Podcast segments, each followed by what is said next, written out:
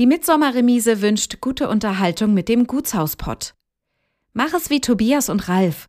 Buch dir dein Ticket für das Festival der baltischen Gutshäuser unter www.mitsommer-remise.de oder auch auf der Webseite des Gutshauspots. Nur hier sicherst du dir die günstigen Vorverkaufspreise auf die Tages- oder Wochenendtickets.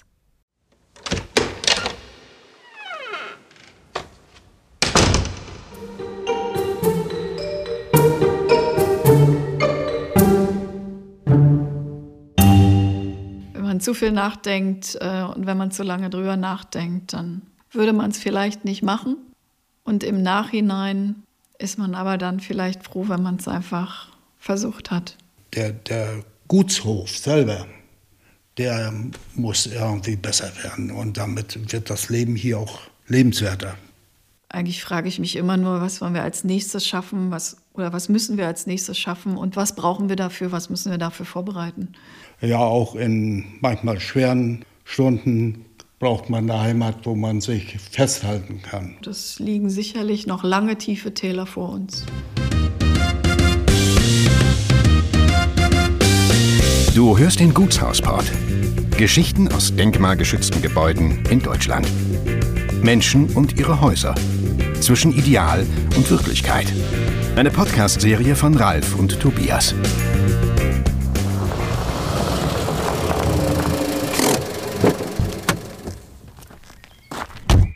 Heute sind wir mit dem Gutshauspott nach Sternberg gefahren.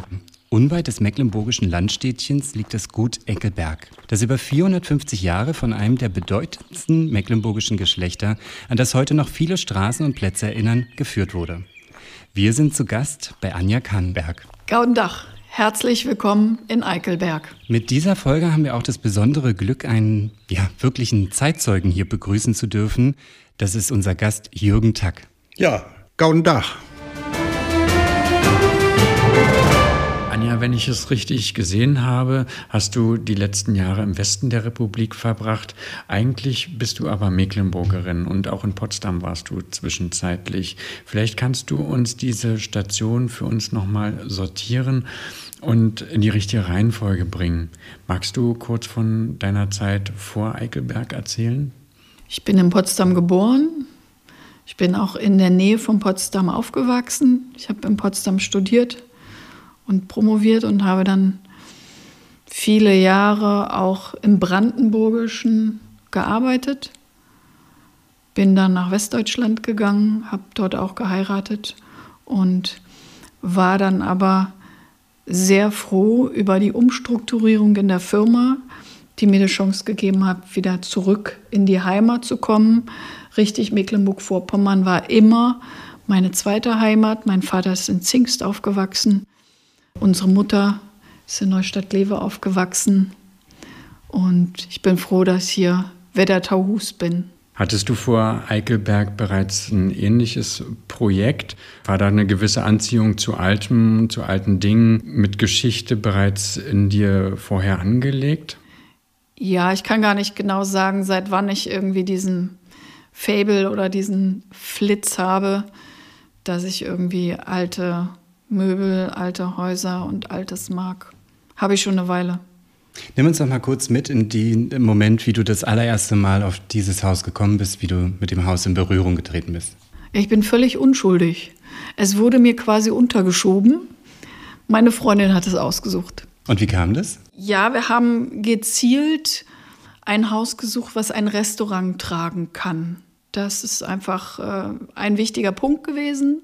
Und ihr Haus war dafür einfach aus verschiedenen Gründen nicht geeignet. Und so sind wir also viele Wochenenden durch die Lande gezogen und haben verschiedene Häuser angeguckt. Und sie hatte immer die vorher schon aus dem Internet rausgesucht, www.gutshäuser.de. Da kann man hier in der Nähe praktisch alle Gutshäuser sehen, auch mit Bildern und so einer kleinen Beschreibung. Und da hatten wir verschiedene rausgesucht und haben uns dann verschiedene angeguckt. Und irgendwie hat sie immer wieder dieses Haus immer wieder mir runtergeschoben und dann sind wir irgendwann auch mal hergefahren und haben das angeschaut und ja. Von welchem Jahr sprechen wir da? Wir sprechen von 2020. Vielleicht könntest du für unsere Zuhörerinnen und Zuhörer überhaupt mal dieses Haus beschreiben. Vielleicht auch mit den ganzen Nebengebäuden, dass man mal so einen kleinen Eindruck bekommt, was man hier vorfindet. Ja, ursprünglich war das ja nicht nur ein Haus, sondern auch eine Gutsanlage. Man kann auch einige Teile noch sehen, also Marstall, Ackerpferdestall, Schafstall, Scheune sind noch zu erkennen, aber alles ist jetzt aufgeteilt und befindet sich auch im getrennten Besitz. Und das Haus, in dem wir jetzt hier sitzen, ist ungefähr 1830, 1840 erbaut worden im Ziegelmauerwerk. Es ist ein klassizistischer Bau. Die Schönheit ist, glaube ich, in diesem schönen Anbau. Ein Altan ist vorne angebaut mit Balkon und Säulen. Früher gab es auch noch fünf Prunkvasen im Giebel, die verloren gegangen sind. Aber das ist eigentlich von vorne so das Schönste. Hat so ein bisschen noch so morbiden Charme. Die Fenster sind noch verbarrikadiert zum großen Teil. Aber wir sind dabei, das Haus nach und nach wieder zu neuem Leben zu erwecken. Jetzt bist du ja noch nicht ganz so lange Besitzerin dieses Gutshauses und du hattest zuallererst das Konzept im Kopf mit dem Restaurant. Kannst du dich noch an die ersten Gefühle erinnern, als du das Haus hier betreten hast? Daran kann ich mich nicht mehr erinnern, aber ich glaube, das ist auch gar nicht so wichtig. Es kommen dann nachher so viele Gefühle, die wichtiger sind als der erste Eindruck. Es war dunkel und es war Winter und draußen war es dunkel, von daher. Hier sind äh, noch viele Fensterläden, also man kann hier, wenn nicht unbedingt Elektrizität im Haus vorhanden ist, kann man nicht unbedingt äh, viel erkennen. Mm, inzwischen haben wir nach hinten schon die ersten Fenster wieder eingebaut und einige einfach mal so zack rangeklatscht, die praktisch nicht zu öffnen gehen, aber einfach damit man Licht drin hat, damit man drin arbeiten kann, auch bei Tageslicht. Also gut Ding will Weil haben es wird nach und nach. Ich möchte noch mal einen Blick zurück in die Vergangenheit werfen. Hier mit diesem Haus ist ja auch eine ganz besondere Familiengeschichte verbunden. Hier war die Familie von Lützow ansässig, die auch in Mecklenburg eine ganz besonders herausragende Stellung hat. Und auch, äh, wir hatten es auch schon in der Anmoderation gehört, auch heute noch sehr viele Straßennamen diesen Namen tragen. Die Familie war hier bis 1945 ansässig. Kann man ein wenig zur Familiengeschichte hier auf Eickelberg erzählen? Ich glaube, das kann Jürgen Tack. Ja, der, von Lützow, da gab es ja drei verschiedene äh, Zweige äh, und Linien in der Personal. Der bekannteste ist ja der Lützow, der äh, 1812 äh, im Befreiungskrieg sein seine Pflicht erfüllt hat, mehr als seine Pflicht. Und die andere äh, Linie ist ausgewandert, weil katholischen Glauben nach Böhmen. Und Gieserlützow hier in Eickhof, Eickelberg ist seit äh, 1494 hier äh, eigentümlich und erblich äh, belastet worden, äh, hat dafür aber auch 16.000 Reichstaler bezahlt. Also es war nicht so, dass die Herzöge also kostenlos alles abgegeben haben. Er war also auch ein Vertreter der den Hofmarschall in Schweden. Zwei große Wappen hängen dort noch in dem, äh, in, in dem Schloss. Er war äh, der Begleiter des äh, Herzogs äh, im Reichstag in Worms, wo Luther erscheinen musste und war dann auch verantwortlich im, zum großen Teil, dass Mecklenburg äh, 1549 äh, zum Protestantismus äh, übergegangen ist. Und äh, ansonsten äh, war er Militär und war dann nach 1920 kam er aus äh, Potsdam und aus Schwedt, wo er sein Handwerk im Militärwesen äh, äh, gelernt hatte. Nach dem Zweiten Wel Ersten Weltkrieg kam er dann zurück hier nach Eichelberg und hat dann hier nochmal groß äh, Renovierung und äh, die Vasen und diese Lehnen und so weiter äh, ich sag mal, verantwortlich. Also er hat sich hier diesen Teil des Hauses angesetzt zu äh, dem ehemaligen Verwalterhaus.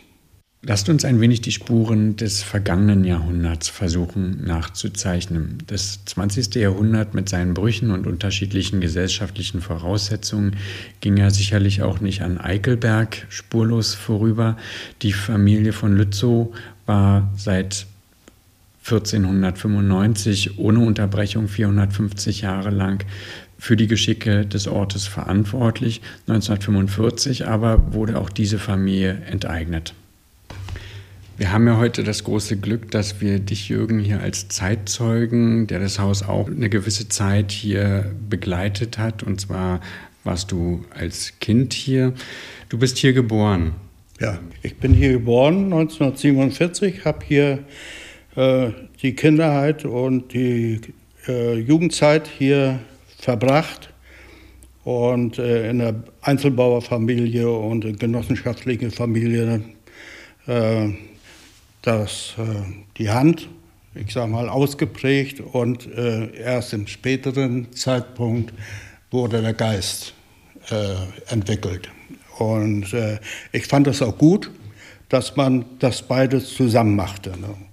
So, es ist meine Heimat und manchmal braucht man auch Heimat und man muss äh, ja auch in manchmal schweren Stunden braucht man eine Heimat, wo man sich festhalten kann. Und ich bereue hier nichts. Ich bin hier zu Hause und äh, bin das auch gern. So, der von Lützow, um nochmal darauf zurückzukommen, hat ja hier sein, seine Wirtschaft geführt und in, in Eickhof auch. Äh, da war eine ähnliche Anlage wie hier im Langenkarten, wo die Arbeiter wohnten. Hier auf dem Hof war nur der Kutscher, die Zofe, der Verwalter und der Gärtner. Alle anderen mussten durch das Hoftor sozusagen hier reinkommen. Ja, und er hat, äh, ich sag mal, gut, gut gearbeitet hier oder arbeiten lassen. Es war äh, so, dass er auch äh, viele Reisen machte äh, zu anderen Adligen. Die Frau kam aus der Neumarkt, hatte Kontakt mit äh, den Kreislers und äh, mit dem äh, Fortresco, äh, was aber nicht heißt, dass er Antifaschist war, sondern auch die Söhne waren Militärs der eine hatte im Frankreich-Feldzug einen Kopfschuss gekriegt und war dann kriegs-, nicht kriegsverwendungsfähig und der andere ist in Russland gefallen. Und hier in der Kirche waren die Trauernfeiern und es waren auch die äh, Orden der Wehrmacht äh, ausgestellt. Auf jeden Fall ist es so, als die Russen hier äh, kamen, gab es hier ein bisschen Bewegung. Und da gibt es widersprüchliche Aussagen.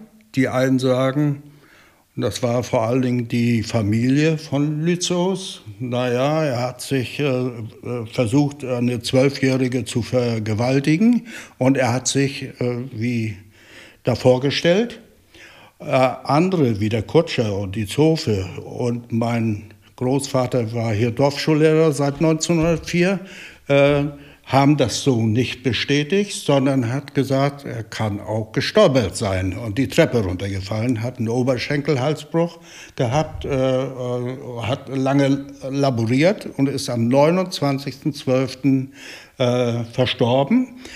Särge gab es nicht, sondern er wurde dann in einer Truhe, die hier in der Vorhalle stand, äh, reingelegt, passte auch nicht ganz rein äh, wurde auf eine Schleppe gest äh, gestellt, die Truhe, und wurde dann zum Friedhof gefahren und ist dort dann beerdigt worden.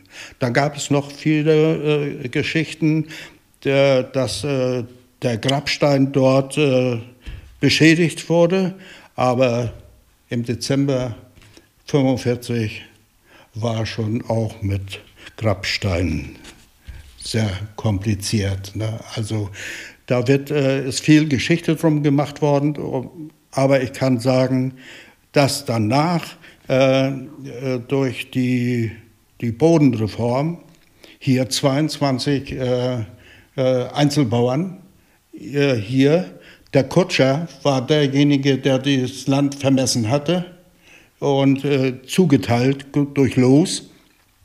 Und ja, also es war hier ein ein vernünftiges, geselliges Leben in diesem Haus einge eingezogen. Es gab hier Erntefeste, es gab hier Mai-Veranstaltungen, äh, es gab Kindertage, äh, es gab hier eine äh, Tanzkapelle im Ort, es gab eine Feuerwehr im Ort. Äh, ja, und ähm, später gab es dann auch noch äh, die GST, die also die Jugendlichen immer wieder zur Technik führten.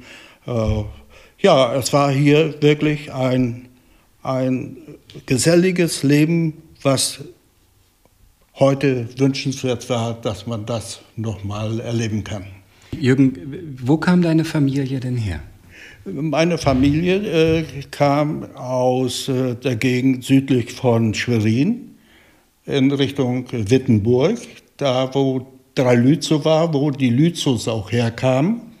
Äh, und mein äh, Lehr äh, Großvater war dann Lehrer, Dorfschullehrer hier im Ort seit 1904 und hatte dann auch das Lehramt ausgeübt bis nach 45, wo dann die Neulehrer hier eingestellt wurden und er musste ja raus und hat dann hier auch im Schloss oder im Gutshaus sein Quartier gefunden, wie mein anderer Großvater auch, der dann auch mein Lehrer wurde. Ja, das die Familie. Mein Vater ist äh, auch hier geboren, hat Landwirt gelernt, war in vielen Gütern unterwegs, hat so ein Praktikum sozusagen gemacht und die Lehre abgeschlossen und war dann 1939 äh, äh, zum Inspektor in Kleingörnow, das ist das Nachbardorf, und ist dann aber eingezogen zur Wehrmacht äh, im Artillerieregiment und ist dann in Richtung Stalingrad. Und ist dann natürlich wiedergekommen mit den Erlebnissen des Krieges, hat den Kindern viel erzählt, was da losgeworden ist. Und er hatte sozusagen ein, äh, ein Verhältnis, das ihn geprägt hat durch den Krieg. Äh, so nicht wieder. Nie wieder eine Waffe in der Hand und, und äh, hat sich also für ein anderes Deutschland entschieden. So, und dieses Deutschland war zuerst äh, die, die Einzelbauern und das, die Einzelbauern, das waren, die ganze Familie musste hier arbeiten und das war so eine, eine Form der Ausbeutung. Während die äh, Genossenschaft, das war, die hatten Statut, die hatten Urlaubsanspruch. Äh, das war hier ein Sozialfonds. Es gab dann hier die verschiedenen Veranstaltungen. Also eine gute Zeit eigentlich danach. Kannst du uns ein bisschen die Lebensbedingungen hier, vor allen Dingen auch im Haus, schildern? Es muss wahrscheinlich sehr beengt gewesen sein. Äh, es gab hier viele äh, Umsiedler, die vor allen Dingen auch im vorhandenen äh, Haus, der, äh, wo der Küster wohnte, untergebracht, aber auch hier. Es war sehr beengt. Äh, wir hatten ein Zimmer und ein Kinderzimmer. In diesem Raum, ein Raum, wohnte meine Großeltern. Äh, ja, und wir hatten eine kleine Küche und äh, es hat gereicht zum Leben. Die Ansprüche waren eben so. Äh, dass man froh war, dass man so zum Leben kam. Also ich, ich fand es äh, hier so, äh, dass das ausreichend war, was man hier vor, vorfinden konnte und auch mit den Lebensmittelkarten, die es hier gab bis 1958, ist man satt geworden. Mich würde auch noch interessieren, wie die alteingesessenen Familien hier im Ort mit der Situation nach dem Krieg umgegangen sind. Es wurden 22 Neubauernstellen geschaffen und dazu gab es eben auch noch die vielen Menschen mit Fluchterfahrungen nach dem Krieg. Wie war das Zusammenleben dann hier im Ort? Es ist so gewesen, dass sich alle einig waren hier. Und einer äh, ging zum Nachbarn und wenn du was brauchte äh, und ich sag mal, ließ sich ein Arbeitsgerät aus, das war überhaupt kein Problem. Und dadurch, dass äh, hier auch äh, das gesellige Leben auch gefördert wurde, kam man immer zusammen. Es war eine Dorfgemeinschaft, wie ich sie mir auch persönlich heute noch vorstellen würde. Und die Einzelbauern äh, waren ja zum Teil auch Gutsarbeiter. Und zum Beispiel Wöhler, der hier im Gut der Melker war und acht Kinder hatte, der hat dann nachher den Milchstall abgerissen und hat sein äh, Domizil gebaut. Aber wie gesagt, äh, es waren Einheimische wie auch Umsiedler. Es gab da keine Probleme in, in der Berührung. Die Gutswirtschaften Arbeit, arbeiten waren alle gewöhnt, denn Ostelbien war das Land der, der Gutsbesitzer und der Güter. So, und äh, damit war das auch im Wesentlichen kein großes Problem, obwohl man sich selber ausgebeutet hatte, äh, den Weg zur Genossenschaft zu finden. Wenn du uns einen Tag deiner Erinnerung hier schenken würdest und es ausformulieren würdest, an welchen Tag erinnerst du dich besonders gerne hier im Haus? Äh, in, äh, in diesem Haus. Erstmal habe ich hier im Erwachsenenalter viel Kino gemacht, also Landfilm, und bin auch durch die Gegend gezogen mit anderen Orten. Ansonsten äh, war ich hier sehr froh, dass also Kindertage gefeiert wurden. Dass, äh, wir hatten hier einen Aalfang, zwei Aalfänge in Eickhof, dass dann Aale äh, reingelegt wurden in so einem Troch und dann fuhr man mit dem Fahrrad vorbei und musste dann entweder man schafft es oder man schaffte es nicht, äh, Aale greifen. Es war Klettersachen, es war hier eine Volkstanzgruppe, es gab hier eine Mandolinengruppe. Äh, ja, ich sag mal, auch die Lehrlinge, die hier waren, äh, mein Vater sagte, es waren insgesamt 25, die hier eine Verwendung in diesem Haus hatten und haben auch ihren Lehrabschluss gemacht. Einige sind ja bekannt. Und äh, ja, ich sag mal, was will man sagen? Ich äh, habe diesem Leben irgendwo nichts Abträgliches äh, abgewinnen können. Du hast uns im Vorgespräch hier auch im Raum, in dem wir gerade sitzen, wie beschreibt man diesen Raum eigentlich am besten? Das ist unsere Schalt- und Waldzentrale zurzeit. Und historisch gesehen war es? Äh, auch der Kinoraum, oder? Hier wurden auch ja, die Filme zu gezeigt. DDR-Zeiten war das der Kinoraum und äh, wo Erntefeste äh, gefeiert wurden, wo äh, Tanzvergnügen stattfanden und so weiter. Äh, hier vorne war eine äh, überdachte Terrasse, die aber nicht lange hielt.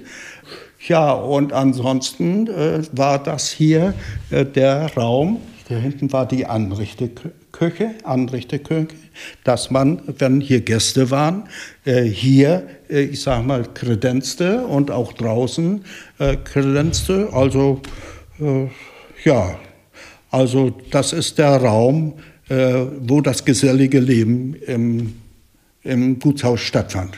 Genauso fühlt sich nämlich heute auch an. Also ich würde sagen, das ist der Gartensaal. Hier ist viel Licht, viel Sonne, viel Gemütlichkeit. Und du hast uns im Vorgespräch erzählt, dass hier sehr, sehr viel Leben war. Du hast es auch eben gerade kurz erwähnt, dass hier eine Tanzgruppe war. Und ich finde, wenn man so ein bisschen den Bildern so folgt, empfindet man auch diese Geräusche, die hier über das Parkett gehen ähm, und die Stimmung, die hier so ist. Wie ist es für dich? Ist es einer deiner besonderen Orte, hier zu sitzen?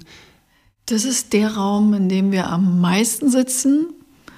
Wenn nicht Wetter ist und wir sitzen vor dem Raum auch draußen. Ansonsten, ja, eigentlich Herbst, Winter sitzt man hier. Und wenn du den Geschichten von Herrn Tack wie von Jürgen jetzt folgst, bist du in diesen Bildern verhaftet, dass du eigentlich merkst, ähm, ich spüre mein eigenes Haus, in dem ich gerade sitze? Also ich höre ihm total gerne zu und ich finde alle Geschichten super spannend. Und äh, ich kann manchmal gar nicht so alles mir merken, was er so schnell erzählt. Aber ich finde auch eine Geschichte ganz toll, zum Beispiel die von der Treppe, dass früher die Kinder auf dem Treppengeländer runtergerutscht sind. Ja. Man konnte dann, dahinter war gleich die Toilette, zack, war man an den Sanitäranlagen. Ja, ja, das ist so. Was waren die ersten wesentlichen Entscheidungen? Du bist keine Architektin, sondern Biologin. Wie geht man an so ein Projekt heran, wenn man wahrscheinlich auch viele Überraschungen erwarten kann? Naiv, oder? Man geht da völlig naiv heran. Und das ist vielleicht auch gut so. Wenn man zu viel nachdenkt äh, und wenn man zu lange drüber nachdenkt, dann würde man es vielleicht nicht machen. Und im Nachhinein ist man aber dann vielleicht froh, wenn man es einfach versucht hat. Hast du spezielle Vorkenntnisse? Wir sehen hier in dem Raum, in dem wir sind, auch noch äh, ein paar Lehmproben. Also du testest hier offenbar auch so ein bisschen die baulichen Elemente aus, die baulichen Stoffe. Also die Platten, die wir hier an der Wand sehen in dieser Schalt- und Waldzentrale, die sind noch von den Vorbesitzern. Die habe ich gar nicht daran gebracht. Aber in der Tat gibt es hier in diesem Haus sehr viel Lehm, Wände aus Lehmziegeln und Lehmputz.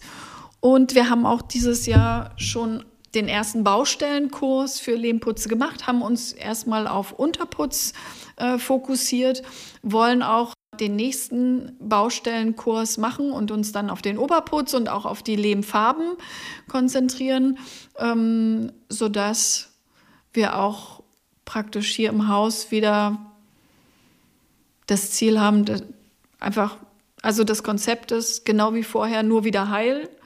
Und deshalb wollen wir also auch den Lehmputz da, wo er dran war, wieder an die Wände bringen, wo er einfach abgefallen ist oder abgeschlagen wurde aus verschiedenen Gründen.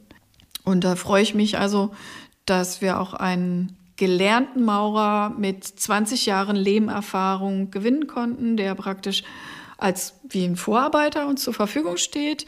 Und es können sich also Leute einfach anmelden, die sagen, Mensch, ich möchte das gerne lernen, ich möchte gerne mit dem Material Lehm auch arbeiten, ich habe vielleicht ein eigenes Haus oder ich habe einfach Lust darauf und die können dann hier teilnehmen und mitmachen und kriegen das erklärt, worauf muss man achten, wie muss man das anrühren. Dann guckt er und kontrolliert es, sagt, oh, ist so ein bisschen sehr fett, muss noch ein bisschen mehr Wasser rein, ein bisschen dünner machen oder ein bisschen fetter machen. Und da muss man auf dieses und jenes achten und man muss unbedingt eine, eine Armierung einbringen, damit es nicht reißt. Und so verschiedene Kleinigkeiten, die wir dort erklärt bekommen haben. Und es hat voll Spaß gemacht und es waren neun Leute und es war einfach eine tolle Gruppe, obwohl wir uns vorher fast, also die meisten sich vorher gar nicht kannten. Das waren ja wahrscheinlich nicht die einzigen Herausforderungen, die es hier gab, bezogen auf das Haus und seine Instandsetzung. Was waren denn die Momente, wo du dachtest, hier ist ein Loch im Dach? Was, was, was, was musste sofort gemacht werden? Was sofort gemacht werden muss, ist immer das Dach. Grundsätzlich sagt man ja, Haus sanieren immer von oben nach unten. Ganz wichtig, von oben nach unten. Wenn das Dach dicht ist, dann kann ich auch wieder ruhig schlafen. Das Dach ist das Allerwichtigste. Und das habe ich ja so übernommen, dass äh, an den Schornsteinköpfen, die zum Teil abgenommen waren, da auch das nicht wieder rangearbeitet wurde, dass also Löcher im Dach waren. Bin froh, dass wir jetzt das geschafft haben, dass das Dach dicht ist das ist das Wichtigste. Dann hat man auch erstmal Ruhe. Und hast du da noch andere Baustellen entdeckt, die dich jetzt hier aktuell, wenn das Dach zu ist, herausfordern können? Na, also wenn das Dach dicht ist, ist das nächste, also der Architekt nennt das Wasserschluss. Ne? Also wir haben ja zum großen Teil Verbarrikadierung der Fenster, also Fenster wieder einbringen, damit Licht reinkommt. Dann müssen aber auch die Fenster eingeputzt werden, damit da an den Rändern praktisch nicht der Schlagregen rein kann. Das sind so die nächsten Sachen. Und wenn man nicht ganz reich ist, dann muss man natürlich auch sehen, dass so ein Haus dann auch Geld verdienen kann. Ne? Also das ist ganz wichtig, dass das Haus auch mittelfristig wieder belebt wird, egal ob das jetzt mit Filmvorführungen ist, zum Tag des offenen Denkmals. Ne, aber das ist auch, das sind so die Ziele, die auch mittelfristig zu erreichen sind, dass wieder Leben ins Haus kommt, dass die Leute das Haus auch wieder als ihr größtes Haus im Dorf wahrnehmen und annehmen. Das war ja viele Jahrzehnte jetzt einfach für die Dorfbevölkerung verschlossen und denen nicht mehr möglich, das zu nutzen. Und dann haben die sich natürlich rechts und links und woanders ihre Tanzmöglichkeiten und ihre Konzertmöglichkeiten und ihre Ausstellungsmöglichkeiten äh, geschaffen, wie hier in der wunderbaren Kunstkirche. Ne? Und das muss erst wieder sicherlich wachsen, dass das Haus dann auch wieder angenommen wird und wieder belebt wird. Wie viele Jahre stand denn das Haus jetzt leer? Meines Wissens ist 1986 der letzte Bewohner ausgezogen. Stimmt. Ist das richtig? Ja, ist richtig. Sind die Leute umgezogen worden, zum Teil nach Warnow, äh, auch schon bedingt durch die Lehrlingsausbildung und dann durch äh, den Jugendwerkhof war es sowieso klar, dass äh, die Bewohner hier weggingen. Und das Unikum äh, ist ja auch zum Beispiel der Gutskarten, wo zehn Familien drin wohnten äh, am Dorfteich. Unter widrigen Bedingungen, die Knastinsätzen aus drei Bergen, Butzow, äh, dieses Haus dann abgerissen, während dieses Küsterhaus zusammengefallen war, weil nicht genutzt in den 60er Jahren. Die Kirche war letztes Mal durch einen Pastor vor Ort 1928 geschickt worden. Danach gab es hier nur noch Pastoren aus der Umgebung, die mal hier einen Gottesdienst durchgeführt haben. Die Kirche wäre, glaube ich, hier, äh, wo der Gutsbesitzer ein, eine Verantwortung hatte und die hat er wahrgenommen, die Kirche zu, immer in Ordnung zu halten. Diese Kirche würde es nicht mehr geben, wenn nicht ein vernünftiges Kunstkirchenkonzept hier vorgelegt worden. Und das machen sie hier äh, wirklich. Das ist Dorfmittelpunkt. Ja, und das ist ganz wunderbar. Und alle zwei Jahre ist nicht nur eine Ausstellung, das ist 14 Tage echt irgendwie hier Party mit verschiedenen Künstlern, die ausstellen und mit Konzerten fast jeden Abend. Also das ist echt eine Menge los. Ganz toll. Siehst du da vielleicht auch äh, Möglichkeiten, das in einem Dialog mit der Kirche hier vor Ort sozusagen zu sehen, dass du hier Ausstellungen mit ihnen in Kooperation oder irgendwas machst? Das ist mein Traum. Ich finde, die Kirche gehört zum Dorf, genau wie das Gutshaus ins Dorf gehört. Und es gehört beides zusammen. Und ich habe mich auch darum bemüht. Denn jetzt zum Tag des offenen Denkmals starten wir auch in der Kirche um 10 Uhr mit einer Andacht. Und danach kommen wir dann hierher ins Gutshaus, sodass das schon zusammengehört für mich irgendwo. Apropos hierher kommen, ähm, wenn du hier geboren bist und äh, 86 der letzte Mieter hier ausgezogen ist, wie verbunden bist du mit dem Ort hier? Kommst du einmal im Jahr? Dich hat es ja in die nächste Großstadt gezogen. Nee, erstmal habe ich äh, überlegt, ich habe nach meinem Studium und Tätigkeit in Rostock habe ich mich besonnen, wo ich hergekommen bin und habe dann versucht, das in Form einer Broschüre aufzuschreiben, auch die Geschichte, wie auch das allgemeine Befinden, was einen mit der Heimat äh, verbindet. Und habe mich hier versucht äh, zu engagieren, auch in der Kunstkirche hier. Und habe hier auch noch äh, Schulkameraden hier wohnen, die man auch äh, besuchen kann. Mein äh, Vater war hier LPG-Vorsitzender und deswegen sind wir hier immer wieder zurückgekommen und haben hier nicht nur Steine gesammelt, sondern haben auch der schönen Gegend, die hier ist, äh, ich sage mal, immer wieder Zuflucht gefunden. Eine Frage, die ich gerne stelle und die bei euch beiden wahrscheinlich eine ganz andere Antwort findet. Gab es hier besondere Entdeckungen, irgendwas Ungeahntes, was du, Anja, hier gefunden hast? Nein, ich habe nichts Ungeahntes mehr gefunden. Das liegt wahrscheinlich auch daran, dass das Haus ja schon leer geräumt war und dass die Vorbesitzer auch hier Schwammsanierung äh, durchgeführt haben vom gemeinen Hausschwamm und es praktisch zum Teil im Rohbauzustand war, das Haus. Also keine Möbel außer diesem Küchenschrank, den wir da hinten sehen, waren hier so gut wie keine Möbel mehr im gesamten Haus oder so. Nein. Hast du hier noch mal eine Entdeckung gehabt? Weißt du von der geheimen Münze im Parkett? In der Spalte? Nein, das muss ich auch so sagen. Aber es war so, äh, das Haus war zwar schon verschlossen, aber ich bin trotzdem reingekommen und habe mir das hier alles äh, nochmal angeguckt, wie das war. Und äh, da war auch noch die Treppe heil. Äh, und das war eine wunderbare.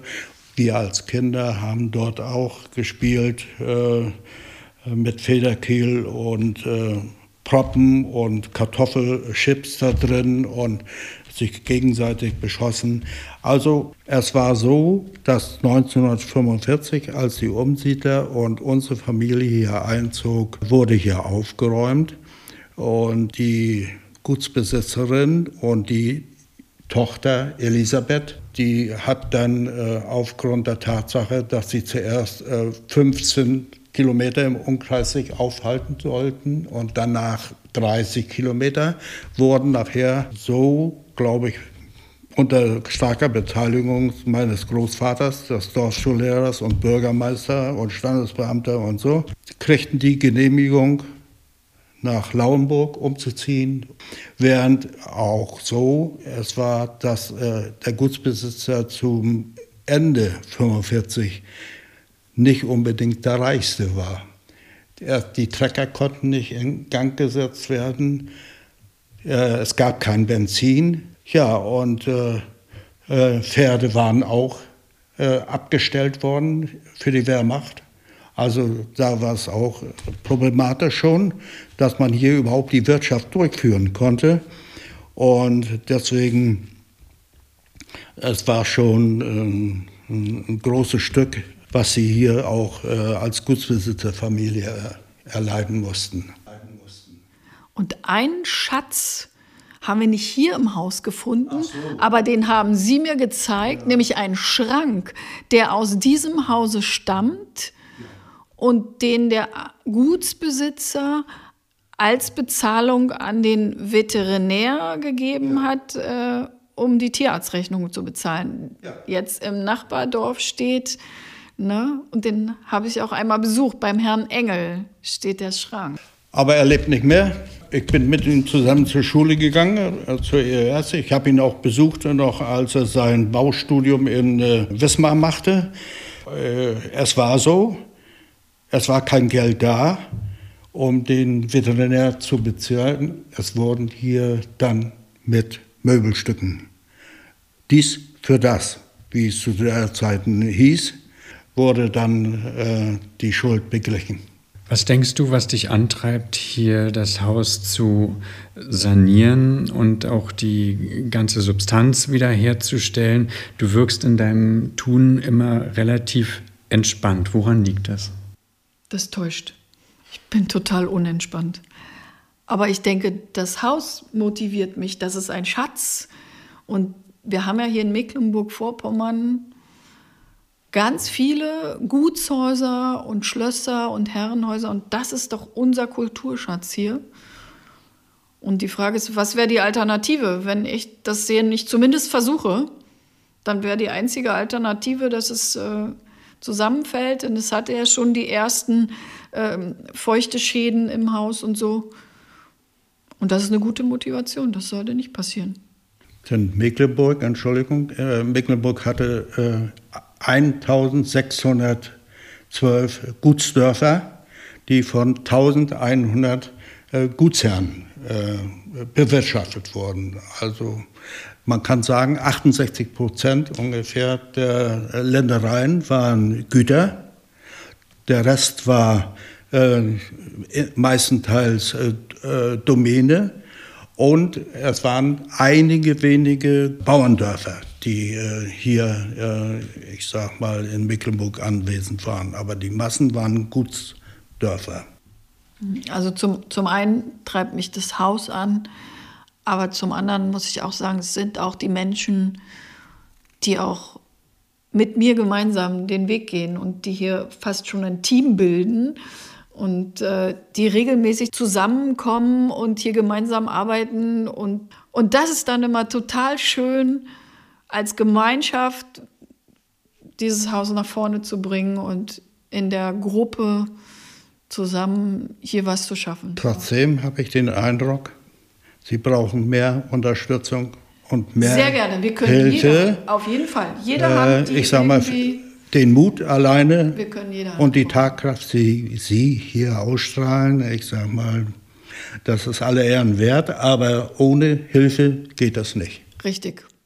Du sagtest einmal in einem Beitrag so sinngemäß, du wüsstest nicht so ganz, wo dich die gemeinsame Reise mit dem Haus hinführt. Und was das Haus mit dir vorhat, würde dir das Haus sicherlich schon irgendwann sagen. Bist du dem Geheimnis inzwischen schon ein bisschen näher gekommen? Ja, ich glaube, es wächst einfach. Es wächst mit der Zeit. Äh, inzwischen haben wir ja schon ein Zimmer, was schön möbliert ist, wo schon ein Klappbett drin steht und ein Stuhl und so eine kleine, ja, so ein paar Haken, wo man ein paar Sachen aufhängen kann.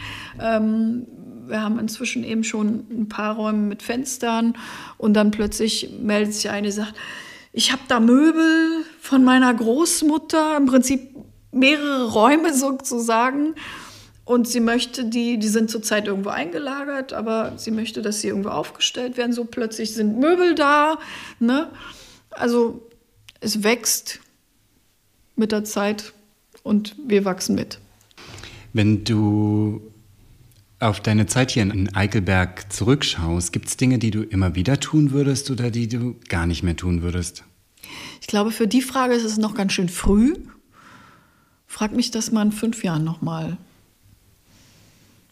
War jetzt nach zwei Jahren.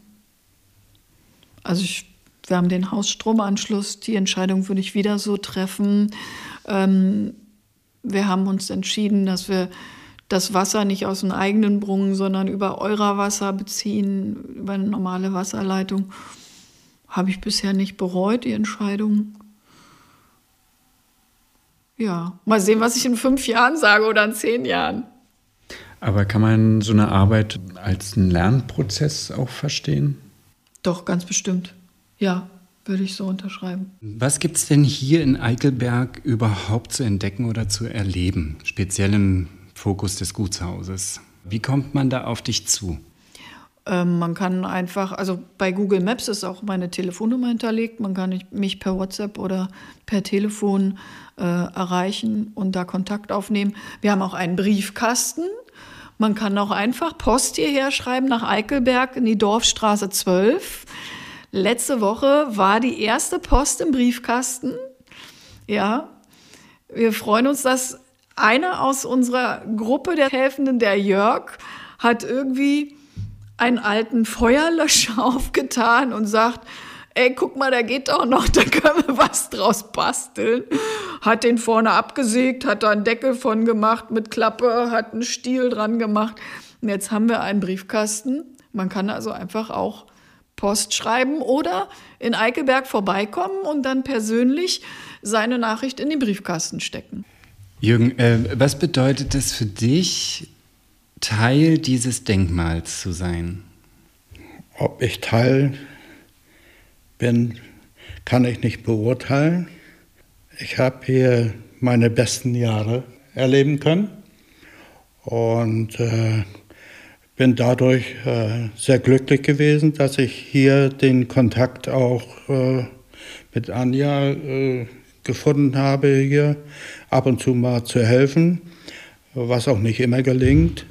Aber äh, ich bin mit dem Dorf sehr verwachsen, weil ein Teil des Lebens hier geblieben ist, im Ort.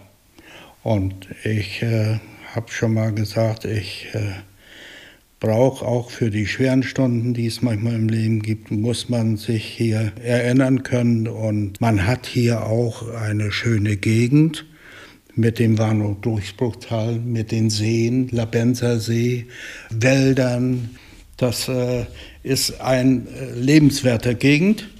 Und ich glaube, viele Leute, die hier sich angesetzt haben, und die meisten sind, glaube ich, aus den westlichen Ländern, die fühlen sich hier der Gegend vor allen Dingen zugehörig.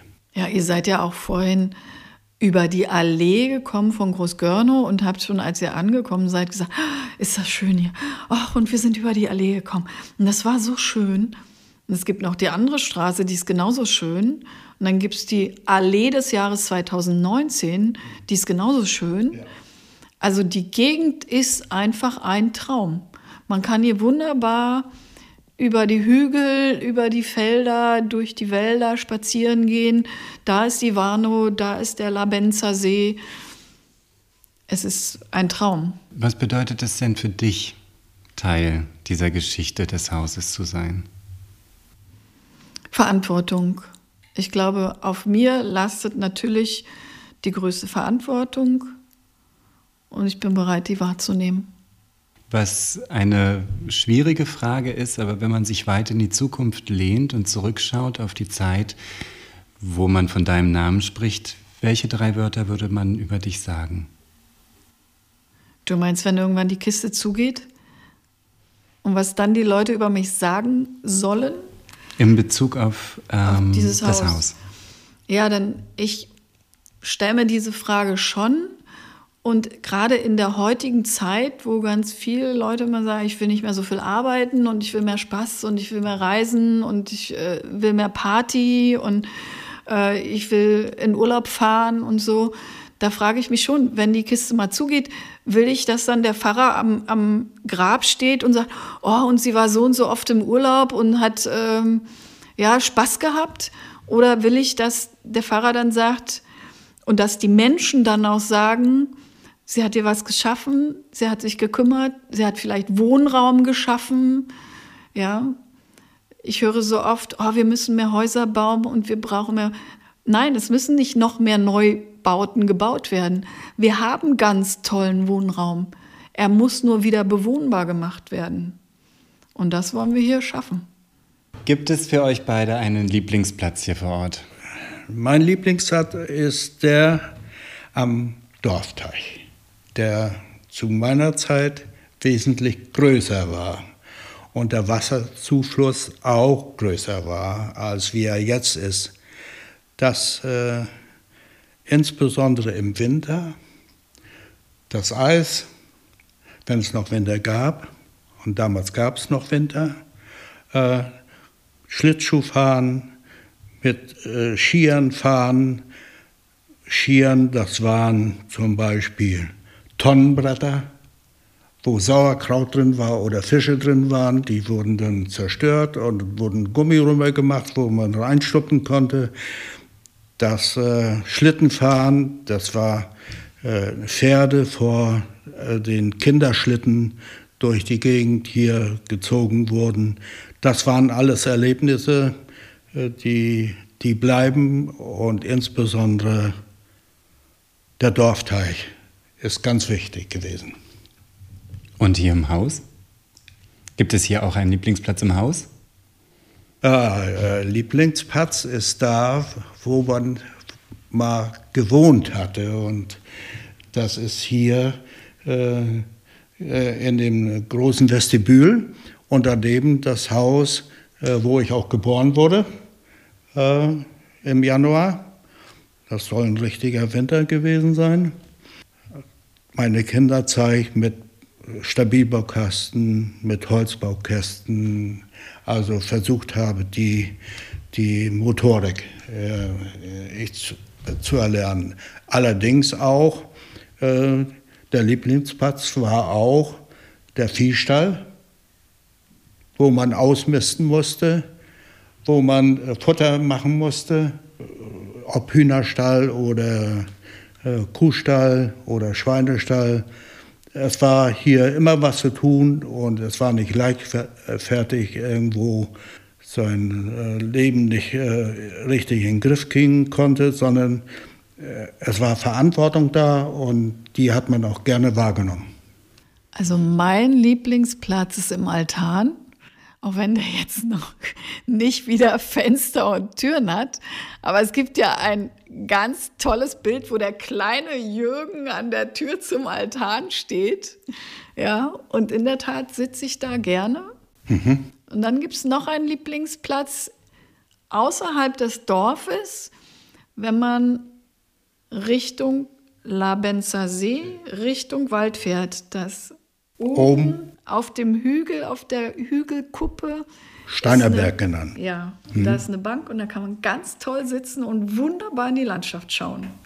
Äh, insbesondere in, den, äh, in die Landschaft des Warnow-Durchbruchstals, wo auch äh, zu bestimmten Zeiten Wildwasser ist und die Bäume alle so durcheinander liegen. Meine Enkeltochter hat gerade letztes Wochenende da ihren Kurs gemacht von Sternberg, Sternberger Burg oder von Weitendorf bis Eickhoff. Da ist nämlich Fließgeschwindigkeit und nach Eickhoff bis Rostock ist tote Hose im Fluss geschehen, da ist keine Strömung. Also stilles Wasser, ja. Nur 14 Zentimeter ist der Unterschied zwischen Eickhoff und Rostock in der Mündung. Wenn du jemandem mit einem ähnlichen Vorhaben einen Rat geben solltest, welcher wäre das? Also vor allen Dingen auf die Umsetzung oder auf ein Netzwerk bezogen? Gut Ding will Weil haben. Ich glaube, das ist ähm, ganz wichtig, dass man sich die Zeit gibt, sich reinzufühlen und nicht so husch, husch, fusch, fusch Dinge umbaut, verändert, die man dann einfach nicht mehr rückgängig machen kann. Ne? Und auch sich die Zeit zu geben, wenn irgendwie Handwerker sagen oder wenn irgendjemand sagt, das muss alles neu, das macht man heute nicht mehr so, ähm, dass man sich dann die Zeit gibt, da nicht drauf zu hören erstmal, sondern einfach dann noch eine Weile zu warten oder vielleicht andere Handwerker anzufragen. Manchmal dauert es eine ganze Weile, bis man den Handwerker gefunden hat, der zu einem passt, der dann auch das genauso macht, wie man sich das eigentlich vorstellt. Wie siehst du deine Zukunft hier? Ich bin da realistisch. Das ist noch ein langer Weg zu gehen. Wir haben hier über 800 Quadratmeter Wohnfläche und es liegen sicherlich noch lange tiefe Täler vor uns. Wie würdest du dir die Zukunft deines Heimatortes hier wünschen? Äh, ich habe hier mal versucht, was zu Papier zu bringen für die Kunstkirche auch.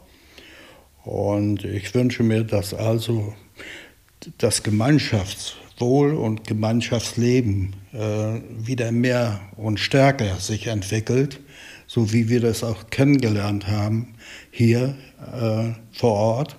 Und ich wünsche mir, dass vielleicht äh, nicht nur das Gemeinschaftsleben, sondern auch die Gutsanlage etwas auf Vordermann gebracht wird. Und wir sehen das ja am Pferdestall, am Kuhstall, am Schweinestall, dass das alles so ein bisschen Ruine ist. So, und da gibt es Besitzer auch, die vielleicht auch eine Verantwortung haben, äh, irgendwo zum Wohle des Dorfes irgendwo beizukommen. Ich rede nicht über den Konsum, den es hier wahrscheinlich nicht mehr geben wird, oder Kindergarten wird es nicht mehr geben. Aber äh, die baulichen, die, die, der, der Gutshof selber, der muss irgendwie besser werden. Und damit wird das Leben hier auch lebenswerter. Unsere letzte Frage ist immer ein bisschen philosophisch. Entspricht das, was du bislang geschaffen hast, auch dem, was du ursprünglich dir vorgestellt hast? Oder mal anders formuliert, wie lebt es sich zwischen dem Ideal auf der einen Seite und auf der anderen Seite mit der Wirklichkeit? Ich glaube nicht, dass ich so konkret und detailverliebt schon eine Vorstellung hatte. Eigentlich gehen wir immer Schritt für Schritt und äh, da gibt es irgendwie nicht das Ideal, sondern eigentlich frage ich mich immer nur, was wollen wir als nächstes schaffen, was oder was müssen wir als nächstes schaffen und was brauchen wir dafür, was müssen wir dafür vorbereiten. Und deshalb ähm, bin ich da, glaube ich, ganz in der Wirklichkeit, in der Realität. Und, ja. Ja, vielen Dank. Das war der Gutshauspot aus dem Gutshaus Eickelberg. Wir bedanken uns bei dir, Anja, und Jürgen natürlich auch äh, für diese spannenden Einblicke hier. Und wenn hier jemand Lust bekommen hat, hier mal vorbeizufahren, der kann am einfachsten über deine Telefonnummer im Internet Kontakt zu dir aufnehmen und vielleicht hier auch selber mal bei irgendeinem Workshop mit Lehm Hand anlegen, um dem Gutshaus etwas Gutes zu tun. Vielen Dank für diese Folge. Danke für euren Besuch. Gerne. Danke.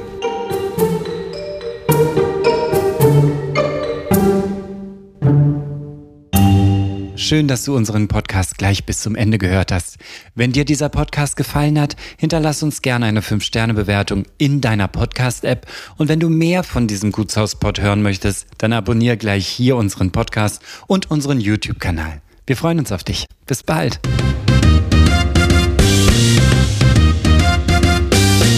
Das war der Gutshauspod.